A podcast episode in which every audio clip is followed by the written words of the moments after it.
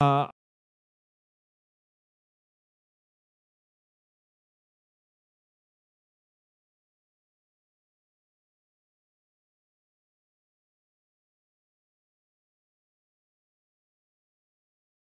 sua Bíblia, por favor, em Neemias capítulo 2. Neemias capítulo 2, versículo 1, nós vamos ler a partir do verso 1. Neemias capítulo 2, versículo 1.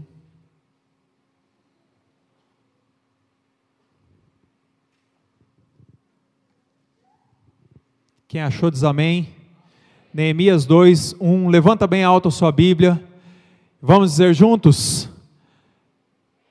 Essa é a minha Bíblia. Eu sou o que ela diz que eu tenho, e eu posso. Abrirei meu coração e nunca mais serei o mesmo. Aleluia.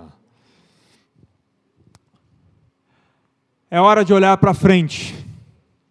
Esse é o tema da nossa palavra nessa noite.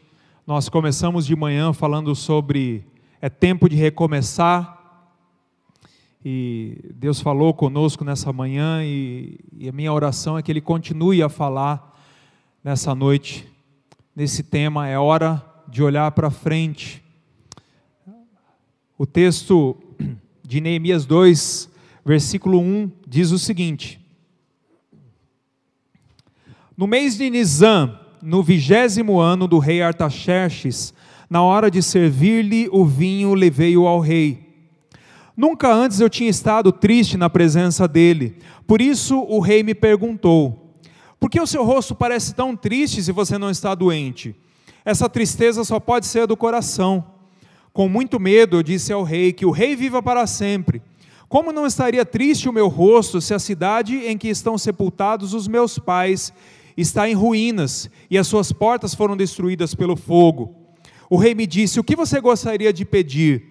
Então eu orei ao Deus dos céus e respondi ao rei: Se for do agrado do rei, e se o seu servo puder contar com a benevolência do rei, que ele me deixe ir à cidade de Judá, onde meus pais estão enterrados, para que eu possa reconstruí-la. Então o rei, com a rainha sentada ao seu lado, perguntou-me: Quanto tempo levará a viagem? Quando você voltará? Marquei um prazo com o rei e ele concordou que eu fosse. E a seguir acrescentei: Se for do agrado do rei, que me dê cartas aos governantes do Trans-Eufrates, para que me deixem passar até chegar a Judá. Que me dê também uma carta para Asaf, guarda da floresta do rei, para que ele me forneça madeira para as vigas das portas da cidadela que fica junto ao templo do muro da cidade e da residência que irei ocupar. Visto que a bondosa mão de Deus estava sobre mim, o rei atendeu os meus pedidos. Com isso, fui aos governadores do Trans-Eufrates e lhes entreguei as cartas do rei. O rei fez-me acompanhar uma escolta de oficiais do exército e de cavaleiros. Sambalate, Oronita, Tobias, o oficial Amonita, ficaram muito irritados quando souberam que que alguém estava interessado no bem dos israelitas. Cheguei a Jerusalém e, depois de três dias de permanência ali, saí de noite com alguns dos meus amigos. Eu não havia contado a ninguém o que o meu Deus havia posto em meu coração que eu fizesse por Jerusalém. Não levava nenhum outro animal além daquele em que eu estava montado. De noite, saí pela porta do vale, na direção da fonte do dragão e da porta do esterco, examinando o muro de Jerusalém que havia sido derrubado e suas portas que haviam sido destruídas pelo fogo. Versículo 14: Fui até a porta da fonte e do tanque do rei, mas ali não havia espaço para o meu animal passar. Por isso subi o vale de noite, examinando o muro. Finalmente voltei e tornei a entrar pela porta do vale. Os oficiais não sabiam aonde eu tinha ido ou o que eu estava fazendo, pois até então eu não tinha dito nada aos judeus, aos sacerdotes, aos nobres, aos oficiais e aos outros que iriam realizar a obra. Então eu lhes disse: Vocês estão vendo a situação terrível em que estamos. Jerusalém está em ruínas e suas portas foram destruídas pelo fogo. Venham, vamos reconstruir o muro de Jerusalém para que não fiquemos mais nessa situação humilhante. Também lhes contei como Deus tinha sido bondoso comigo e o que o rei tinha me dito. Eles responderam: Sim, vamos recomeçar a reconstrução. E se encorajaram para esse bom projeto. Vamos orar? Queridos, Deus, nós temos uma convicção no nosso coração, Pai, que é de que a tua palavra é viva que a tua palavra, Senhor, tem poder, Senhor, para nos transformar, Senhor, para operar, Senhor, grandes coisas no nosso meio, Senhor. Então, nesse momento, Senhor, nessa noite, nós consagramos a Ti essa palavra. Entregamos a Ti esse tempo, Senhor, em que nós vamos meditar, Senhor, na Tua palavra e te pedimos, ó Deus, que o nosso coração nessa noite seja terra fértil, Senhor, para que a Tua palavra frutifique. Me coloco, Senhor, embaixo da tua mão, Senhor, de graça, de misericórdia, Senhor, e te peço que nada e nem ninguém, Senhor, detenha aquilo que tu tens a falar para nós essa noite, em nome de Jesus. Amém. Antes de começar a preparar essa palavra, eu orei para Deus e pedi algumas coisas. A primeira coisa que eu pedi para Deus é para não usar esse tema de é hora de olhar para frente. Mas daqui a pouco eu vou te explicar por que, que eu estou usando esse tema. E, e essa minha oração tem um motivo. Uh, eu não queria que essa oração, e, e, essa foi uma das coisas que eu orei para Deus, eu falei, eu falei para Deus, Deus, eu não quero que essa palavra seja uma palavra é, motivacional no sentido, no sentido coach da palavra, sabe? Sabe aquelas palavras ah, que a gente vê por aí, assim, de dos coaches, aí não nada contra os coaches, mas é, é, eu acho que a palavra precisa ser ainda mais profunda do que isso. Essa foi a minha oração para Deus. E, e então, mas eu não consegui mudar esse tema. Não consegui.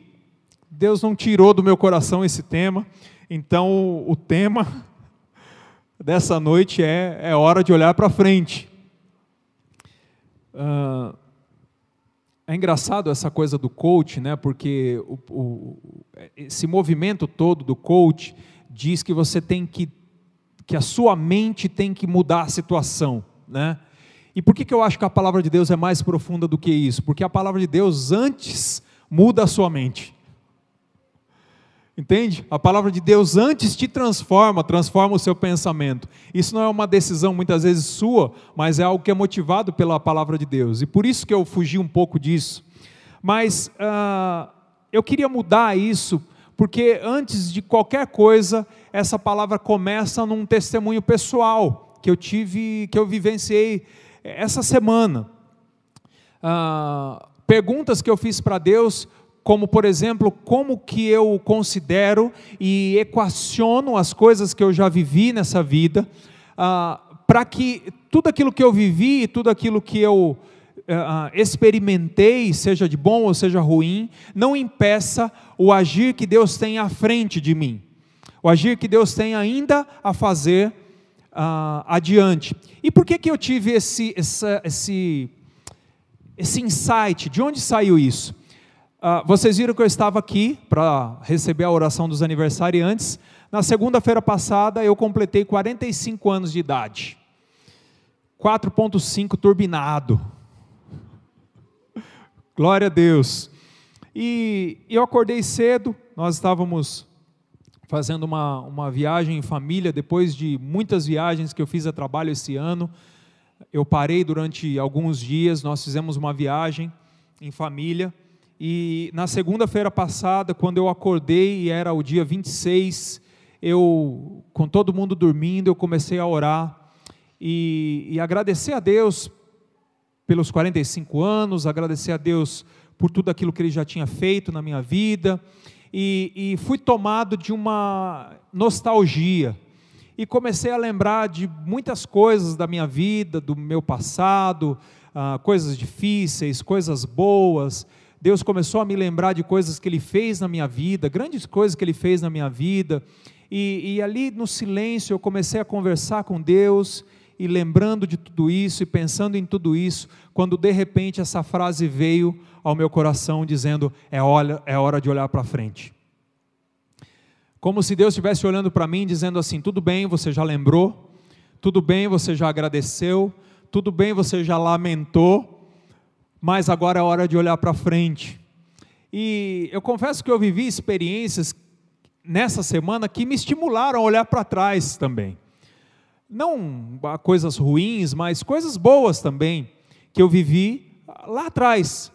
Uma das coisas que, que não sai da minha mente, por exemplo, é que a minha mãe foi conosco, minha mãe tem 75 anos, e, e ela tem alguns problemas de, de mobilidade, nós estávamos na praia, e num determinado momento eu, eu peguei ela para levar para a água. E ela, não, não, não, não, eu não posso, eu não posso, eu não vou e tal. Eu insisti com ela, falei, não, vamos lá que eu vou te levar para a água. E aí eu peguei na mão dela, fui levando ela até a água. E naquele momento que eu estava indo, eu tive um insight, um, um, uma imagem que apareceu na minha cabeça, de uma foto que nós tínhamos em casa, nem sei onde foi parar essa foto, uma foto que eu tinha aproximadamente 5 anos de idade, a minha mãe muito mais jovem do que hoje, me levando para a água na praia. E a, naquele momento eu agradeci a Deus por estar fazendo uma coisa que 40 anos atrás ela fazia por mim. Olha só que quanta nostalgia, né? Mas isso não é para te deixar triste, não, querido, só para você entender o, o, o, o, pano de fundo aqui, tá? Ah, mas eu, enfim, com tudo isso, eu olhando para trás e lembrando e tal, Deus colocou essa frase no meu coração e Deus falava a todo momento: é hora de olhar para frente. E quando eu tentava lembrar de alguma coisa lá atrás, Deus falava: é hora de olhar para frente, é hora de olhar para frente. Então essa frase ficou a semana inteira martelando no meu coração, então eu não consegui mudar o tema, então é hora de olhar para frente. Ah, se você parar agora para pensar na sua vida, para fazer um, aí uma, um balanço a respeito da sua vida, para onde você tem olhado? O que é que tem te chamado a atenção? O que é que tem parado o seu olhar? Eu quero ir mais fundo nisso. Quais são os propósitos que você tem definido diante de Deus para o seu futuro e você tem gastado tempo se dedicando por esses propósitos, orando por eles, estabelecendo alvos, estabelecendo metas. Quanto tempo você tem gastado? Quais são os propósitos para os quais você tem olhado? Pode ser igual em, diversas áreas, pode ser na sua vida profissional, pode ser, ah, ah, ah enfim, lá no seu trabalho, na sua família, ah, ah, projetos pessoais, projetos de crescimento pessoal, uh, econômico, financeiro, emocional, relacional, enfim. Quais são os projetos que você, se eu pedisse para você alistar, você colocaria numa folha e diria: Olha, eu tenho isso para realizar, eu tenho isso para fazer, eu estou orando por isso, eu estou trabalhando por isso. Quais são os projetos? Ou será que você está, como diz aquele irmão abençoado naquele hino conhecidíssimo, deixa a vida me levar, a vida leva eu. Conhece esse irmão? Conhece esse hino, né? Você já ouviu esse hino, eu tenho certeza. Eu sei que você riu, mas quanto da sua vida está acontecendo exatamente desse jeito? Quantos dos seus dias você tem levantado de manhã sem nenhum alvo para atingir, sem nenhum motivo para orar, sem nada pelo que você acha que vale a pena trabalhar ou vale a pena viver, sem nenhum propósito estabelecido, aquele propósito que você diz: Deus, hoje é um dia a menos para o dia da sua vitória, Hoje é um dia menos para o dia que o Senhor estabeleceu para que aquela promessa se cumpra na minha vida. Hoje é um dia menos, é um dia mais que eu vou trabalhar por esse propósito. É um dia que eu estou mais perto daquilo que o Senhor determinou na minha vida, daquilo que está no meu futuro, daquilo que está adiante de mim. Ou simplesmente você está levando a vida do jeito que a maré leva. Como isso está para você? A palavra de Deus nos ensina a olhar para frente. Isaías capítulo 43, verso 18, diz o seguinte: Não vos lembreis das coisas passadas, nem considereis as antigas. Eis que faço uma coisa nova, agora está saindo a luz, porventura não a percebeis? Eis que porei um caminho no deserto e rios no ermo. A palavra de Deus te estimula a olhar para frente. Provérbios capítulo 4, versículo 25. Olhe sempre para frente, mantenha o olhar fixo no que está diante de você. Veja bem por onde anda e os seus passos serão seguros. A mulher de Ló em Gênesis capítulo 19, versículo 26. A palavra de Deus era clara de que eles deviam sair de Sodoma e não olhar para trás, porque Deus queria que eles olhassem para frente, Deus tinha uma novidade para eles, eles tinham que ser estimulados, estavam sendo estimulados por Deus a olhar para frente, mas a mulher de Jó para, olha para trás vocês sabem a história, sabem o que acontece. Marcos capítulo 6, versículo 11, Jesus envia os discípulos de dois em dois para os povoados, para as casas, e Jesus diz o seguinte: aqueles lugares que não aceitarem vocês, quando vocês virarem as costas, sacudam a, o pó das sandálias. O que, que Jesus estava querendo dizer? Não olhe para trás, deixa isso para lá, isso já passou. Se eles não aceitaram, não tem problema, porque eu tenho coisas novas para fazer, eu tenho coisas que estão adiante de vocês. Esqueçam aquilo que passou, não interessa aquilo que passou não interessa, eles já tiveram o, o, o, prêmio deles, eles já tiveram o presente deles, eles já vão ter a recompensa deles, mas você, eu quero que você olhe para frente. Paulo, em Filipenses capítulo, capítulo 3, ele diz: Eu prossigo para o alvo.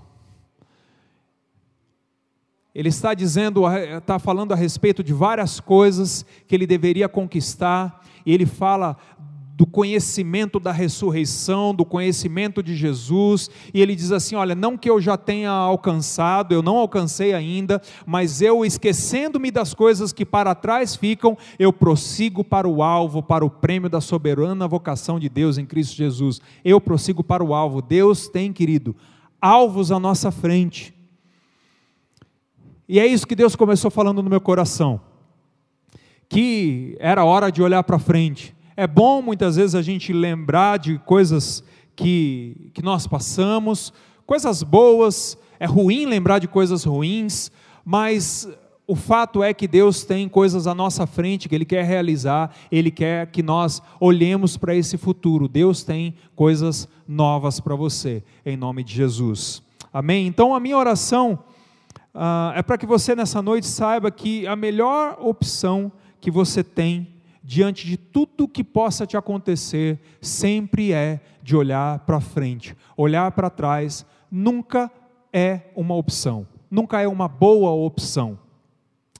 Ah, muitas vezes que eu estudei o livro de Neemias, eu, para dar aula na escola bíblica, é, para falar um pouquinho sobre história de Israel, é, eu sempre olhei para Neemias como esse cara que era um líder nato, um, um homem levantado por Deus, que era um, um fenômeno de, de liderança, que efetuou a linda missão de reconstruir os muros de Jerusalém em 52 dias.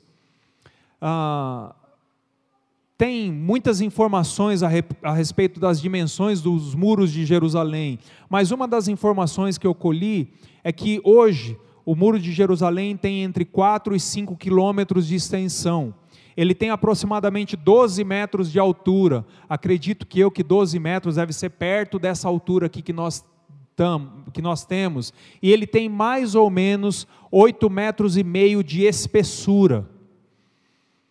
52 dias. Sem a tecnologia que nós temos hoje, sem concreto, sem, sem nada disso, sem máquinas, sem nada disso. E, e, isso sempre foi impressionante para mim, essa, essa parte da liderança de, de, de Neemias sempre foi muito impressionante. Mas eu sei que ele foi um fenômeno como líder, mas não é sobre isso que eu gostaria de falar nessa noite. O que eu gostaria de falar é sobre o homem Neemias, sobre o que, que Neemias tinha dentro dele, sobre quais, quais eram as características que Neemias tinha, tinha dentro dele que podem nos estimular a olhar para frente hoje. O que, que, é que pode servir para nós hoje? O que, que, que tem a ver a história de Neemias com essa questão de olhar para frente? Então, só para vocês entenderem a história bem rapidamente, Nabucodonosor, rei da Babilônia, invade Jerusalém. Na sua política expansionista, ele vai destruindo todos os lugares por onde ele vai chegando e vai levando os povos daquela cidade cativos, presos, e chega a vez de Jerusalém. Ele chega em Jerusalém e destrói Jerusalém, leva ah, muita gente cativa, principalmente aqueles que podiam servir diante de Deus, e os mais idosos, as pessoas doentes, eram abandonadas para morrer à sua própria sorte. Inclusive, nessa ocasião acontece o que acontece no livro de Daniel, por exemplo, que Daniel foi levado junto com seus amigos para servir o rei. Então, Nabucodonosor chega, invade e destrói Jerusalém. Aqui está acontecendo duas coisas. Do lado humano, do lado político, está acontecendo essa expansão do império da Babilônia. Mas do lado espiritual está acontecendo, na verdade, uma repreensão de Deus ao povo. Essa repreensão tinha data para terminar. E Deus havia prometido para o povo que depois de 70 anos esse povo voltaria. Entende? Então, ah, e, e quando esse povo fosse voltar, isso seria feito em três etapas. E essas etapas seriam lideradas por três homens chamados Zorobabel, Esdras e Neemias. E Neemias sobrou essa parte aqui que nós lemos, que é a parte da reconstrução do templo. Pois bem, do templo não, do, da, das muralhas. Pois bem, Neemias era nesse momento, lá em Suzã, era o copeiro do rei. Ele recebe a notícia de que a cidade está destruída. Um de seus irmãos veio e deu a notícia para ele. Ele pergunta como está a nossa, como está a terra, como estão as coisas por lá, e aí ele recebe uma péssima notícia de que tudo está destruído. E a Bíblia diz que ele se sentou, chorou, se lamentou e orou ao Senhor jejuou e orou ao Senhor. Ele ora a Deus e, como alguém que já tinha tomado uma decisão no seu coração, no, no final da, da, da sua oração, do capítulo 1, você percebe que ele pede para Deus para que o rei seja benevolente. Nesse momento ele já havia em seu coração tomado uma decisão. Então ele vai servir o rei como ele fazia de costume, e o rei percebe a tristeza que ele estava tendo, pergunta do que se trata, e Neemias fala dos motivos da sua tristeza. Na mesma conversa, ele consegue o apoio para ir para Jerusalém. Na mesma conversa, ele consegue as cartas de autorização para passar pelas outras províncias. Ele consegue a carta de autorização para usar a madeira da floresta do rei. Ele consegue um pelotão para ir junto com ele. Então, numa conversa, numa oportunidade, ele consegue tudo isso. E quando ele chega em Jerusalém, ele não conta para ninguém o seu plano, ele faz uma inspeção, avalia o trabalho e depois lança esse desafio. Mas antes de, de falar dessas características de, que fazem Neemias ser esse homem, eu queria perguntar uma coisa para você sobre o que impede você de olhar para frente. E por que, que eu estou te fazendo essa pergunta? Porque Neemias tinha todas as condições de, nessa notícia que ele recebeu, ficar parado e ficar se lamentando. Mas uma coisa clara que a palavra de Deus diz é que ele se senta, chora, jejua, se lamenta e ora. E quando ele vai para o rei, ele parece que já tinha decidido, já tinha uma decisão no seu coração. E aí a minha pergunta é por causa disso. Porque quais são as reações que nós temos diante das más notícias? Quando nós recebemos as, as, as notícias das lutas, das tragédias, dos, das dificuldades, como é que a gente reage? Porque Neemias poderia ter parado num desses momentos aqui, ele poderia simplesmente ter sentado, chorado e ficado ali chorando.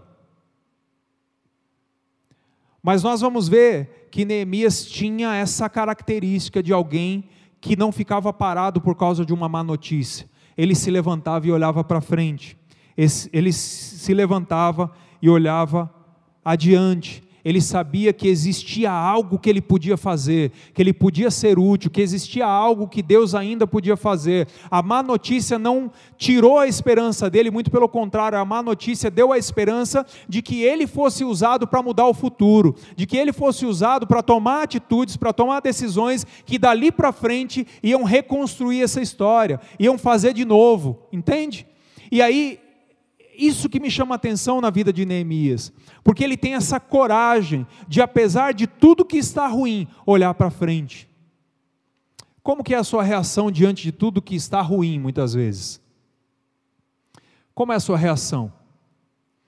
Uma vez eu, eu ouvi uma frase, ah, no meio de uma crise econômica que a gente passou, numa dessas crises aí, eu ouvi uma, uma frase que dizia o seguinte: é, é, no meio da crise, enquanto uns choram, outros vendem lenço.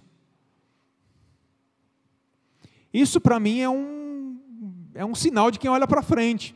Eu fui ao shopping um outro dia, e esses dias, na verdade, sexta-feira, quando eu estava chegando de viagem, eu fui, passei ao shopping para almoçar e, e vi uma barraquinha assim, bonitinha, vendendo máscara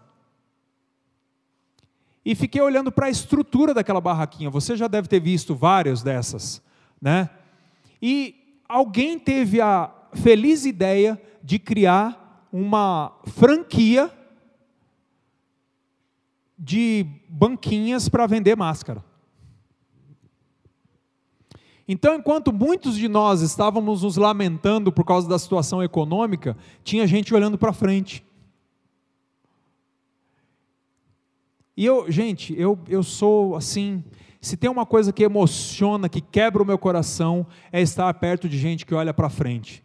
Gente que sabe dar motivo para olhar para frente, gente que não para, gente que olha para as suas lutas, que olha para as suas dificuldades e ainda assim não para, ainda assim consegue olhar para frente e crer e ter no seu coração a esperança de que Deus sempre tem algo melhor lá na frente. Eu listei algumas coisas aqui que às vezes nos impedem de olhar para frente, pode ser que você se identifique com algumas delas. A primeira coisa que eu listei é que o que impede de o que nos impede de olhar para frente é ficar o tempo todo olhando para trás. Uh, você vai falar, pastor, óbvio, né? O que, que eu quero dizer com isso, querido? É muito importante que você considere a sua história. Sabe por quê? Porque eu não acredito que Deus seja o Deus somente do seu futuro. Deus é o Deus do nosso futuro, é o Deus do nosso presente, foi o Deus do nosso passado também. Ele estava lá. Por mais que os momentos talvez não tenham sido os melhores, mas ele estava lá, nos conduzindo para que hoje nós chegássemos onde nós chegamos. E hoje ele está aqui nos conduzindo para que nós cheguemos no futuro que ele tem preparado para nós. Por isso nós precisamos olhar para frente. Mas a questão é que você não pode viver da sua história. Você não pode olhar para trás e continuar querendo que viver exatamente aquilo que você passou, que está lá atrás, porque aquilo que tinha que acontecer já aconteceu, seja de ruim ou seja de bom, já aconteceu, já passou aquilo você não consegue viver mais. O afeto que você deu já não volta mais. O carinho que você deu já não volta mais. As decisões que você tomou, a maioria delas já não voltam mais. Já não tem mais o mesmo efeito. Agora existem coisas novas que você precisa partir para fazer. E, e para isso você precisa aprender a olhar para frente. Não dá para você olhar para trás e para frente ao mesmo tempo. Nós temos dois olhos, eles estão à frente do nosso rosto. Quando nós estamos olhando lá para trás, nós paramos de olhar para frente. Ou você olha para frente ou você olha para trás, isso é óbvio. Isso é elementar. Mas o fato é que nós temos o vício de ficar olhando para trás. Nós temos o vício de olhar para as coisas para o dia de hoje e ficar falando assim: olha, mas um dia eu tive uma experiência com Deus que foi maravilhosa. Um dia, eu, olha, eu tenho um testemunho para contar que há 35 anos atrás Deus fez algo na minha vida. Enquanto você está vivendo isso, eu não estou dizendo que a história não seja boa, querido. Veja bem, eu não quero, eu não quero anular a sua história. Eu quero que você entenda que a sua história só serviu de caminho para você chegar até aqui. Mas agora Deus, Deus continua escrevendo a sua história e tem coisas para acontecer adiante que você precisa olhar adiante. Você precisa parar de viver a sua história, não tem como você viver mais aquilo que já passou. Deus tem coisas novas, Deus tem coisas grandes, maiores do que você já viveu. Segunda coisa é a preocupação com a vontade de Deus. E aí você vai falar assim: puxa, pastor, mas será que eu não, não devo me preocupar com a vontade de Deus? Não, você deve se preocupar com a vontade de Deus. É importante que a gente se preocupe muito com a vontade de Deus. É importante que a gente ore e clame para que Deus cumpra a vontade dele na nossa vida. Quando nós olharmos para frente, nós temos que saber se o lugar onde nós estamos orando tem a ver com a vontade de Deus. Isso nós precisamos pensar. Nós sabemos que a vontade de Deus é boa, é perfeita, é agradável, ela é, é, é é o ideal para as nossas vidas, mas o problema é que muitas vezes a promessa que Deus tem para cumprir na nossa vida, a parte que era de Deus, já foi feita, mas isso está apenas esperando que nós tomemos alguma decisão, entende? Foi isso que aconteceu com Neemias. Neemias conhecia a promessa, a promessa já estava se cumprindo. Ele já sabia qual era a promessa, mas ele precisava tomar uma atitude. Ele precisava se levantar e tomar uma atitude. E às vezes esse é o nosso problema. Neemias ouviu a notícia que foi trazida, sentiu a dor, chorou, mas ele se levantou e fez alguma coisa. O que eu quero dizer para você, querido, é que não adianta você ficar dando desculpas de que você está esperando a vontade de Deus se cumprir. Não adianta você estar ficar dando desculpas dizendo que ah, eu estou esperando no Senhor.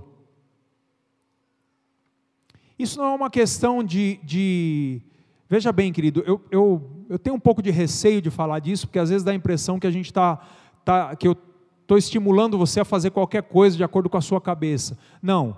Você tem que saber se, se o que você está fazendo, você tem que se preocupar com o que Deus quer fazer, porque esse é o melhor para a sua vida, eu já falei.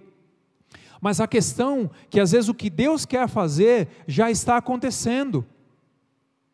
E você só não consegue viver aquilo que Deus tem para fazer e as promessas que Deus tem para cumprir porque você não se decide. Porque aquela que é a sua parte de fazer, você não faz. Às vezes por medo, às vezes por medo do futuro, às vezes por medo de errar, às vezes porque você já errou, às vezes por trauma, eu não sei. Mas o fato é que você usa muitas vezes essa questão da vontade de Deus como uma desculpa. E a vontade de Deus é o melhor para nós, ela não é uma desculpa. Quando você percebeu que Deus já está agindo, quando você percebeu que Deus já está falando, que Deus já está fazendo, que Deus já está dando todos os sinais, você precisa tomar uma decisão. E foi isso que Neemias fez. Quarta coisa é achar que o melhor para o futuro é o melhor do passado. Isso nos impede de olhar para frente. Porque você fica lembrando das boas experiências que você teve no passado e você acha que o melhor que Deus, que Deus tem para você é fazer você viver de novo aquela boa experiência. Entende? Você acha que tudo que Deus tem se limita aí. Que Deus não tem uma coisa ainda maior. E eu vou te dizer, querido, que muitas vezes aquilo que nós já vivemos de melhor é só uma amostra daquilo que Deus pode fazer na frente. Aquilo que nós vivemos de bom, de fantástico, de espetacular, pode ser muito pequeno diante daquilo que Deus tem para fazer. E nós precisamos ter essa esperança no nosso coração. Nós precisamos entender que o que aconteceu de bom, legal, bênção, tremendo, isso me ajudou, isso me deu fé, isso me deu esperança, mas para quê? Para que você entenda que as promessas de Deus, os milagres de Deus, o agir de Deus, é sempre algo progressivo. E progressivo que eu quero dizer não é que acontece somente aos poucos, mas que pode ser sempre algo ainda melhor, pode ser sempre algo ainda maior, porque ele tem um crescimento espantoso para a sua vida, ele tem um futuro espantoso para a sua vida, em nome de Jesus, querido.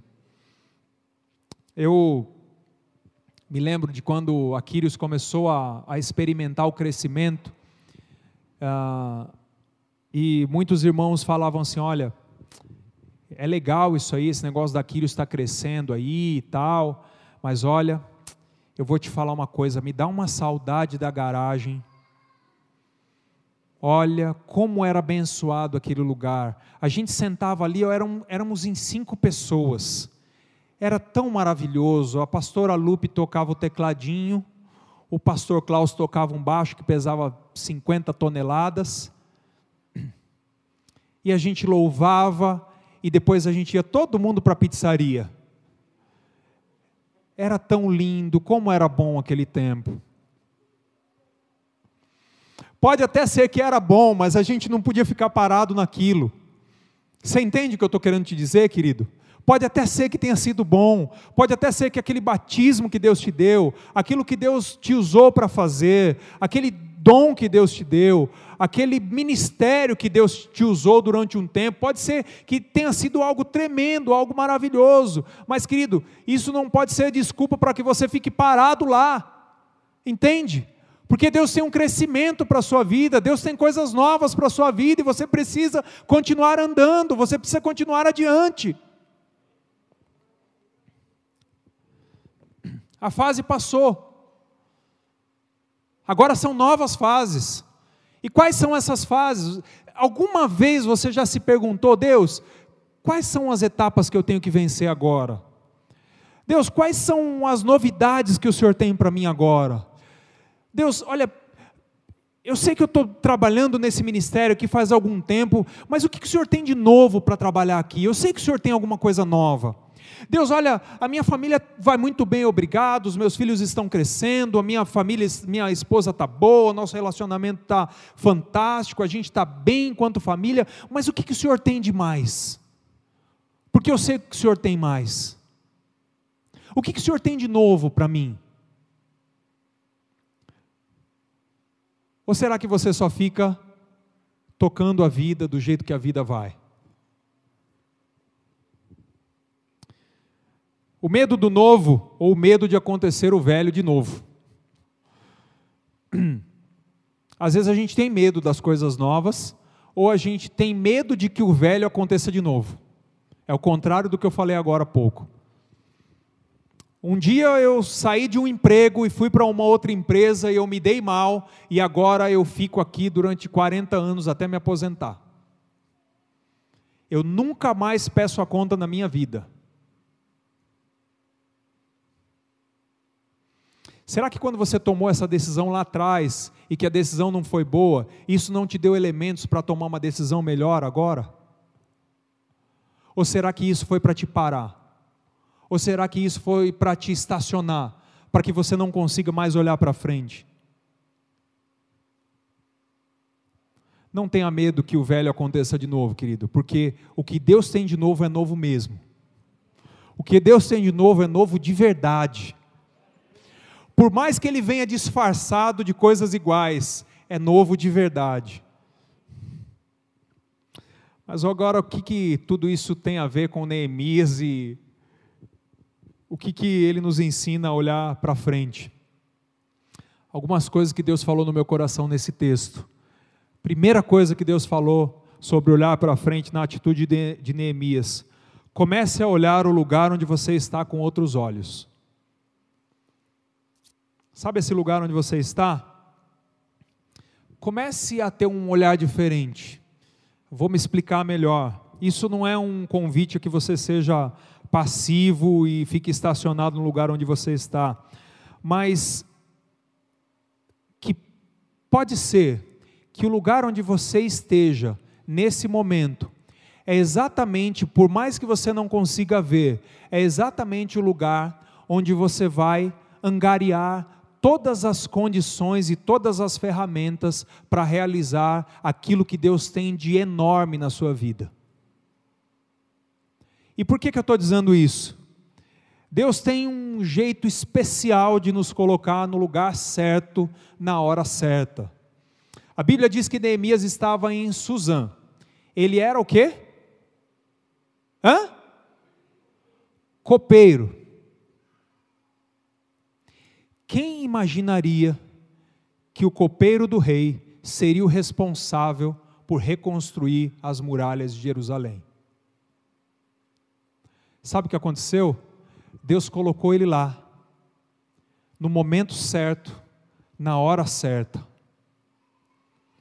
Pode ser que o lugar onde Deus te colocou, por mais que você ache que a sua posição é uma posição muito pequena, por mais que você ache que a sua posição é algo muito baixo, porque você pensa assim, no lugar onde eu estou, no patamar onde eu estou, eu não posso fazer nada.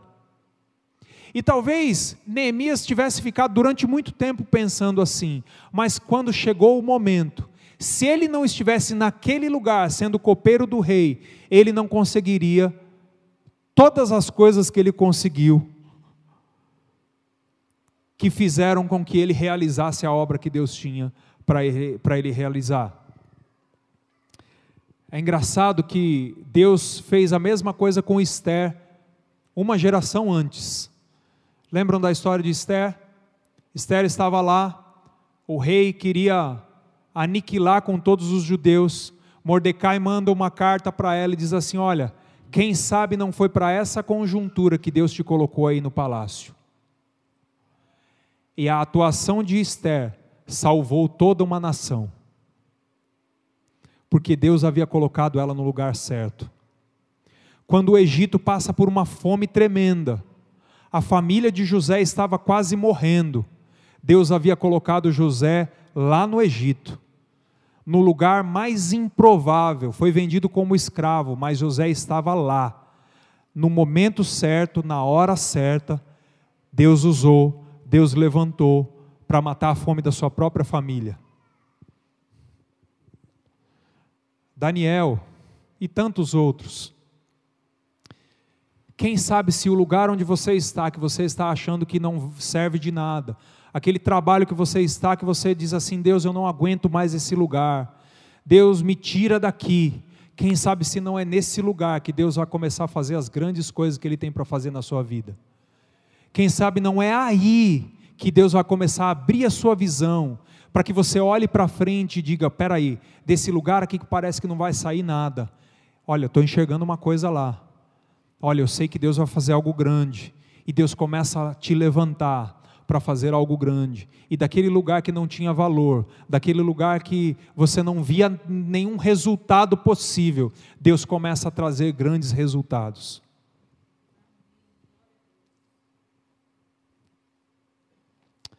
Neemias, quando ele recebe a notícia, ele tinha duas opções.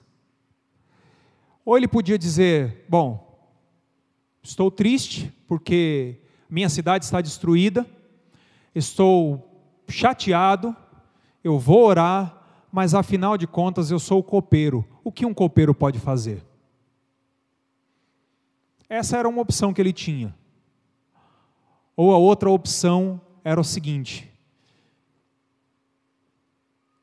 o rei que está diante de mim tem de tudo. Eu posso conseguir com ele tudo para fazer para executar aquilo que Deus tem para fazer na minha vida. Esse lugar aqui é que vai gerar em mim a vitória que eu preciso lá na frente. Esse lugar aqui é que vai gerar em mim a sabedoria para conquistar o que eu preciso conquistar lá na frente. Esse lugar aqui é que vai gerar em mim as condições, que vai me dar as ferramentas para conquistar aquilo que Deus tem lá na frente, que eu estou enxergando, que eu já defini como propósito, que eu já orei, que eu já coloquei na presença de Deus e que eu não via que poderia conseguir meios para realizar, mas esse lugar onde eu estou, Deus vai começar a levantar. Às vezes a gente olha para para a família que a gente nasce, para o trabalho que a gente tem, para as condições que a gente tem, e fala assim: bom, nesse lugar aqui Deus não pode agir. Eu acho que nesse lugar aqui Deus não tem nada para fazer, é muito pequeno, tem, olha só, tem gente aqui que é ruim, é, nesse lugar aqui Deus não pode fazer nada. E às vezes é nesse lugar que Deus vai levantar pessoas para te abençoar, pessoas para te dirigir, pessoas para levantar o seu queixo e dizer: olha para frente, porque Deus tem algo grande lá na frente. Dois, faça as coisas na ordem certa. Tem uma atitude de Neemias que é demonstrada ao longo de todo o texto desse livro, que é buscar a Deus. Capítulo 1, versículo 4, quando ele recebe a notícia, a Bíblia diz que ele chora, se lamenta, senta, jejua e ora ao Deus dos céus. Capítulo 2, versículo 4 o texto diz que ele chega diante do rei, o rei pergunta para ele qual o motivo da tristeza, ele conta para o rei o motivo da sua tristeza, e aí o rei sentado do lado da rainha, o rei pergunta para ele assim: O que, que você quer que eu te faça? Antes de responder, o texto diz: Então eu orei ao Senhor e respondi ao, ao rei. Primeiro ele orou ao Senhor, ele deve ter feito aquela oração bem rapidinha. Senhor, me dá sabedoria para falar com esse homem. Senhor, me dá as palavras certas. E só então ele respondeu para o rei. Capítulo 4, versículo 4, capítulo 4, versículo 9, quando o, os inimigos começam a se levantar, antes de qualquer coisa, o que, que ele faz? Ora a Deus. Quando você levanta os seus olhos e vê na sua frente algo grande, algo que você sabe que Deus pode realizar de grande na sua vida, qual é a primeira coisa que você faz? Google,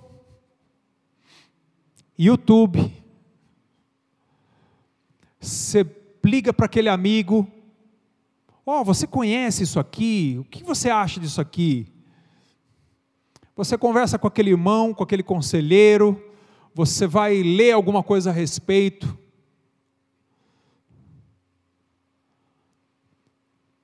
A gente a gente está viciado em informação, né, hoje em dia.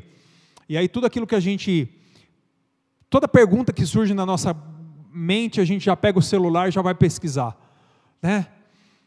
Você está andando na rua, você viu alguma coisa diferente, você pega o celular e vai pesquisar, porque a gente está a gente quer informação o tempo todo. Mas quando Deus te chama para algo grande, querido, fazer as coisas na hora certa, é se prostrar diante dele primeiro, antes de qualquer coisa, consagrar a Ele aquilo que Ele tem de grande para realizar na sua vida. Esse é o primeiro passo. As grandes coisas que Deus tem para fazer na nossa vida, querido, começam no lugar lá onde ninguém te vê lá no seu quarto, quando você se prostra e derrama os seus planos, derrama os seus sonhos diante dele, clama pela ação dele, clama para que ele te dê sabedoria, para que ele te levante e e para que Ele te dê sabedoria para tomar as decisões certas, para que Ele te dirija e para que Ele coloque as pessoas certas no seu caminho. É lá, começa lá, lá onde ninguém te vê. As grandes coisas que Deus tem para fazer na sua vida começa no seu relacionamento com Ele. Não começa no Facebook, no Instagram. Nesse lugar é que é onde as estratégias nascem. É onde Ele fala no silêncio do nosso coração: Filho, não vai por aqui, vai por aqui. Filho, não toma essa decisão agora, espera um pouquinho. Toma daqui, daqui a pouco. Filho, não fale com essa pessoa, fale com essa. Ou melhor, não fale com ninguém. Deixa que eu vou tomar conta. Vamos fazer uma parceria aqui nós dois.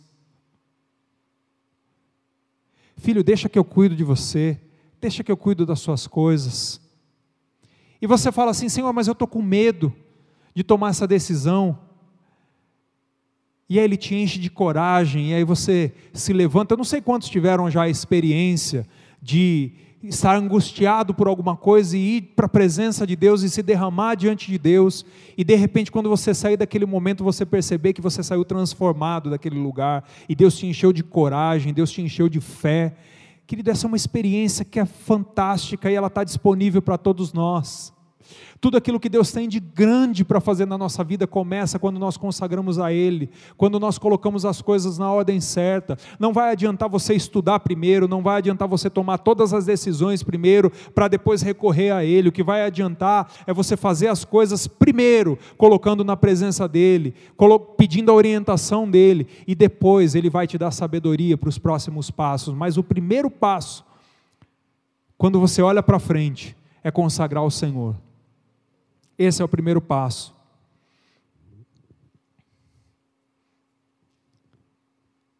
Foi orando que Neemias, orando e colocando na presença de Deus, que Neemias entendeu que naquele momento ele era o copeiro, mas ele não ia ser o copeiro para a vida inteira.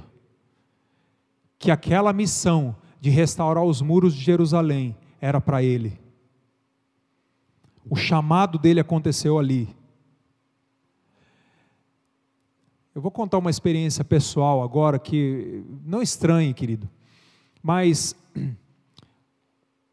a primeira vez que Deus me chamou para o ministério não foi quando algum irmão se levantou em profecia no meio da igreja, não foi quando eu senti o desejo de trabalhar na igreja, não foi naqueles momentos de, de grande movimento, mas foi num momento em que eu fui para o banheiro da empresa onde eu trabalhava orar.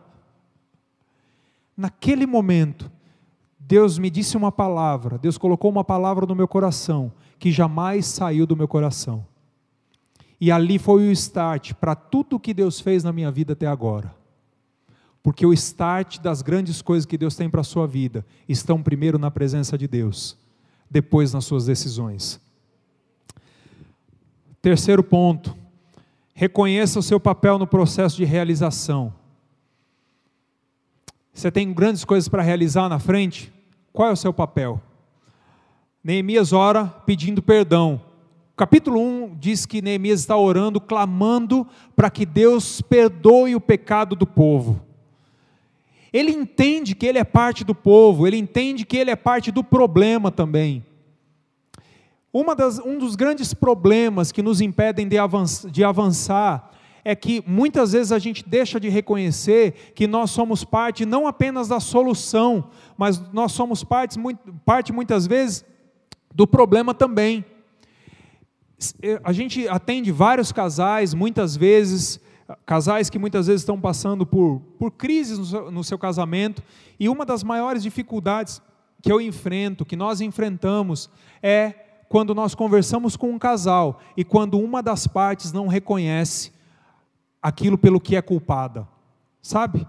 Não reconhece qual é o seu papel nesse processo, não reconhece aquilo que tem que fazer para mudar aquela situação. Isso é extremamente difícil, querido, porque todo processo que Deus precisa realizar na nossa vida, Ele tem um papel para nós, Ele estabeleceu para nós um papel. Se Deus te colocou dentro de um ministério, existe um papel específico que você vai fazer dentro daquele ministério, por mais que você esteja junto com mais 30 pessoas.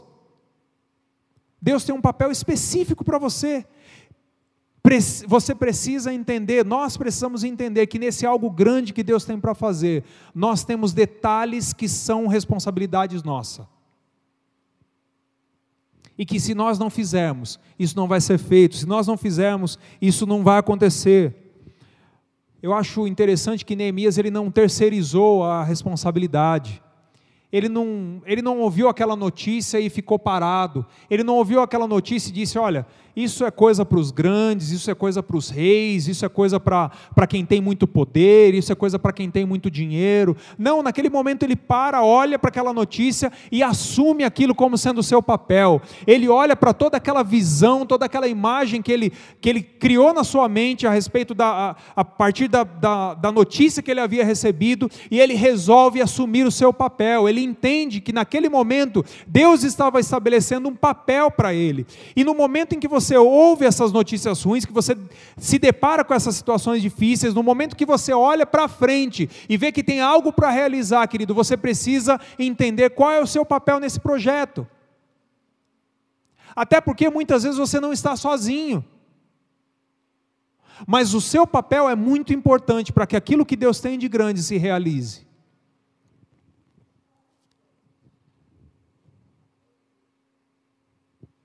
Às vezes as coisas acabam não acontecendo dentro da nossa casa, dentro do nosso casamento, no nosso relacionamento com os nossos filhos, no nosso ministério, exatamente porque a gente tem dificuldade de assumir o nosso papel, querido. E o problema é que muitas vezes nós sabemos qual é esse papel e a gente não assume. Então deixa eu conclamar você a fazer algo. Tem alguma coisa para realizar dentro da sua família? Tem algum propósito que precisa ser realizado no seu trabalho, na sua empresa? Qual é o seu papel nesse processo? Se você não sabe, pergunte para Deus: Deus, por que, que o Senhor me colocou aqui? Deus, me faz entender, abre os meus olhos para que eu consiga enxergar qual é o meu papel, o que é que eu tenho que fazer. Eu quero ter o meu coração aberto para que o Senhor esclareça isso para mim, para que eu possa tomar a decisão. Eu quero tomar essa decisão, eu estou disposto, eu estou com o meu coração aberto, eu quero seguir adiante, eu quero conquistar aquilo que o Senhor tem para mim, mas me ajuda a entender qual é o meu papel. Pergunte para Deus, pergunte para Deus.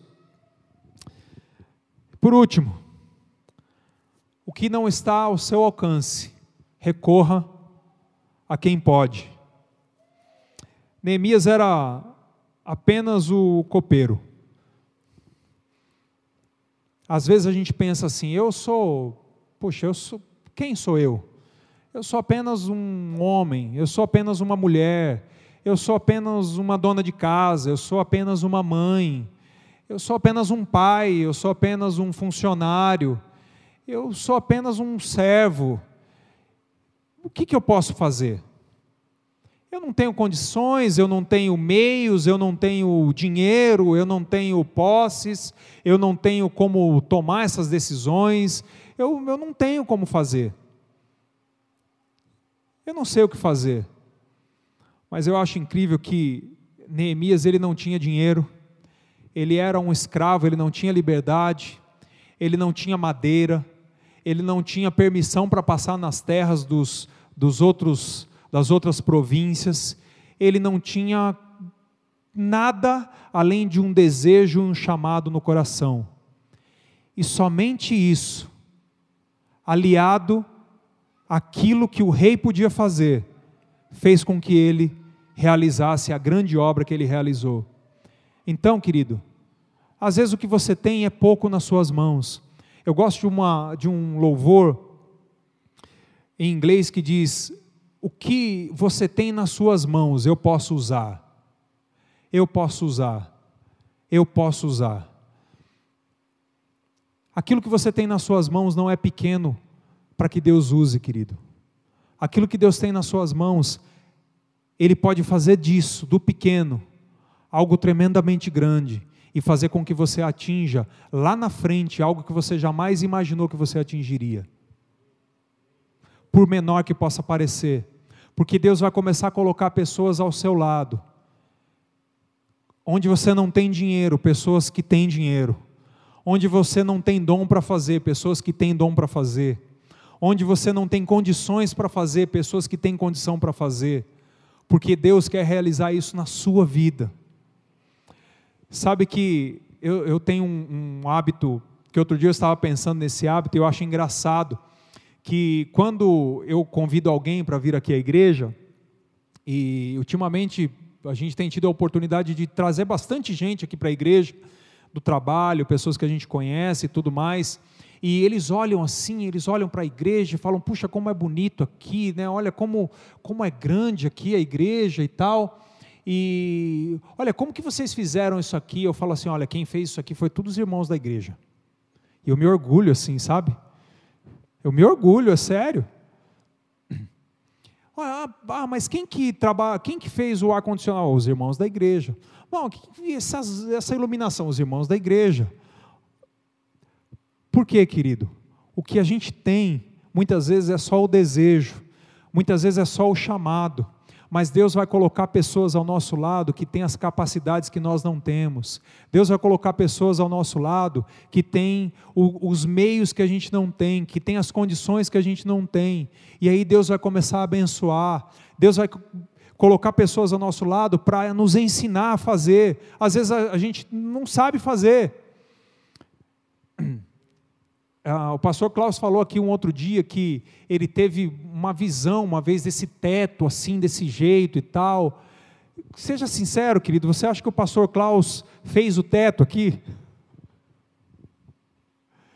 Ele não fez, mas Deus colocou no coração dele, e junto com aquilo que Deus colocou, colocou no coração dele, Deus colocou ao lado pessoas que tinham capacidades diferentes, que tinham condições diferentes para realizar aquilo que de grande Deus havia colocado no coração dele. Deus vai fazer a mesma coisa com você.